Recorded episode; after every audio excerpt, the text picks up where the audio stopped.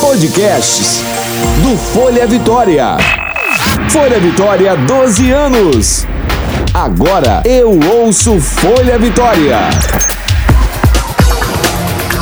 Começa agora Conexão Verão, o podcast mais quente da estação, com Cris Lemos e Vitor Moreno.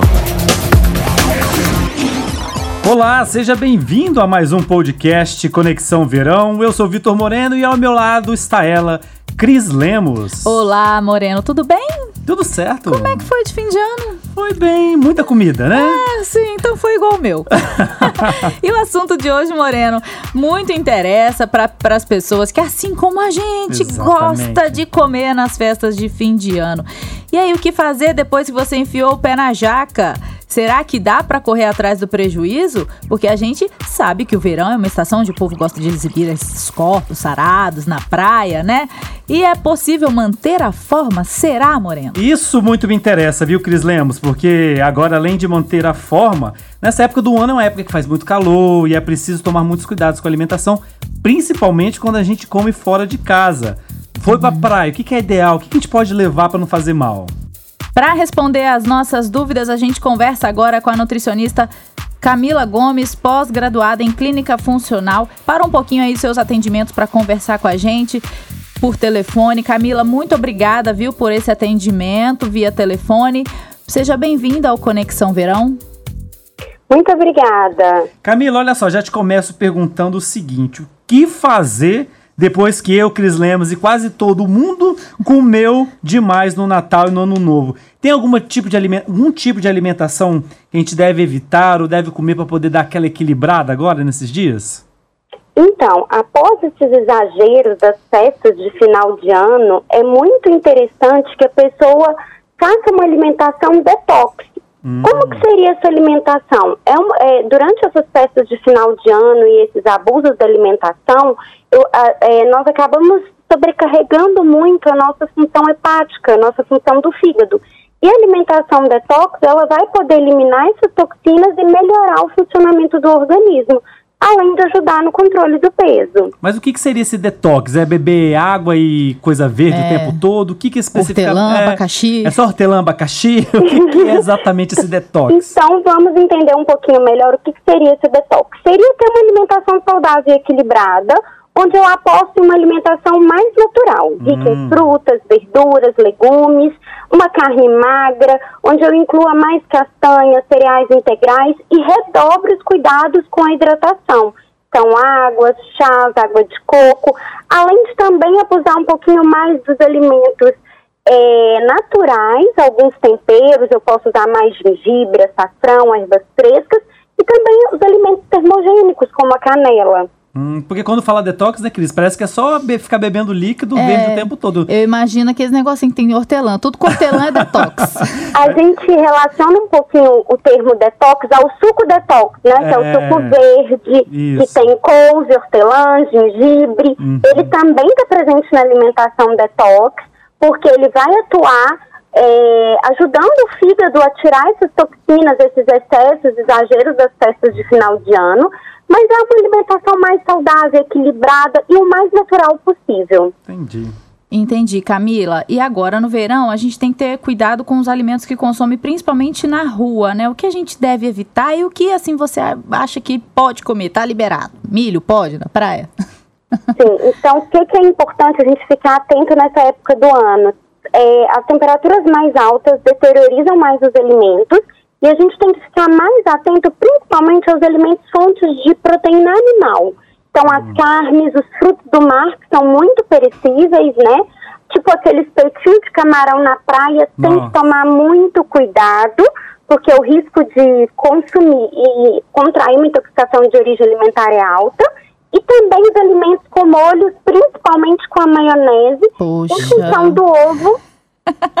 Poxa, maionese caseira, doutor. Sim, então até uma dica legal, quem estiver na praia, em vez de pegar aquela maionese caseira, né, preferir sempre o dos, a maionese do sachê. Hum, Ah, é mais segura, né? É mais seguro, né? Assim a gente evita que é, você possa contrair uma intoxicação de origem alimentar e acaba com esse período de festas, né? De santo, de férias, de sol, E ninguém quer ficar doente nessa época. Verdade. Ah, é mais seguro, mas não é tão gostoso. Mas é melhor evitar, né, doutora? Para não ter nenhum tipo de problema. Agora, é claro que tem muitos lugares que preparam os alimentos com higiene e é confiável. Mas também tem aquela opção, uma opção boa, seria a gente poder levar a comida de, De casa, casa. para praia, por exemplo. O que que é bom, ô, doutora Camila? O que que é bom pra gente poder levar para passar um dia na praia sem ter nenhum tipo de problema e um alimento que não vai estragar tão rápido? Então, o ideal é sempre a gente levar de casa, porque a gente tem a garantia do que foi feito, do que será consumido, né?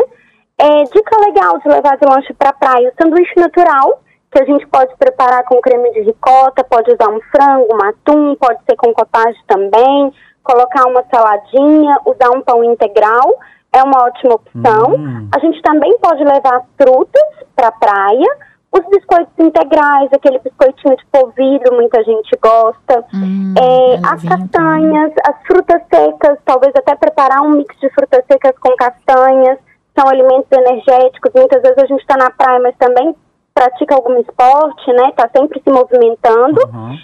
Uma ideia legal também são aqueles chips de vegetais. Hoje a gente já encontra nas lojas de produtos naturais uns chips de legumes, tipo cenoura.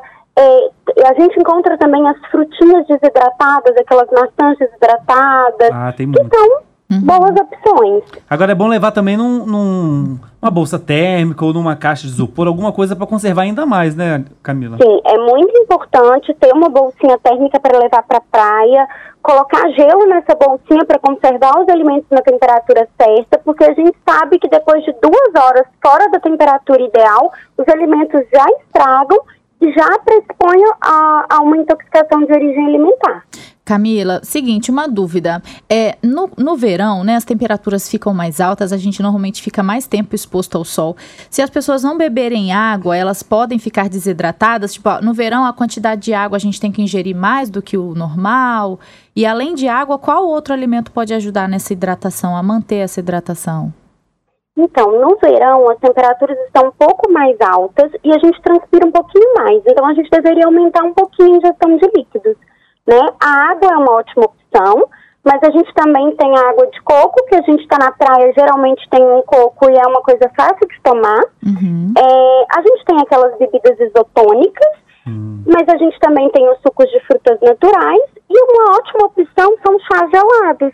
Hum, Mas as próprias frutas, né? Por exemplo, melancia, bom, tem bastante água. Sim, a- as próprias frutas é, com maior concentração de água, melancia, melão, são ótimas opções para também ajudar a gente nessa hidratação. Agora a Cris fez uma pergunta, doutora Camila, que ela tá aqui que você não respondeu. milho. Ela pode comer um milho cozido na praia?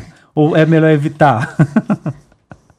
Olha, a gente sempre vai ter o risco da contaminação, porque a gente não sabe como que está a condição daquela água do milho. Hum, Mas o milho é um alimento muito saudável, o milho cozido. Então, se você puder cozinhar o milho em casa e levar para a praia, é uma excelente opção.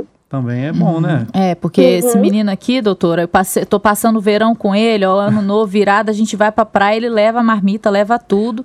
Parece que tá de mudança pra praia. Mas, minha filha, porque mas mesmo se você não levar, você sabe, né, Camila? Que em Guarapari, ali na Praia do Morro, principalmente, o que tem de comida ali, açaí, milho, tem. Passa tudo ali, eu fico em pânico, em desespero, querendo comer tudo, mas a gente tem que dar uma evitada, né, doutora, pra manter a forma, principalmente. É, sempre que a gente pudesse cuidar e levar o próprio lanche para a praia seria a melhor opção. Se não for possível, é, ficar atento ao modo de preparo, como está sendo transportado aquele alimento na praia. E se você vê que está numa condição legal, fazer um consumo moderado.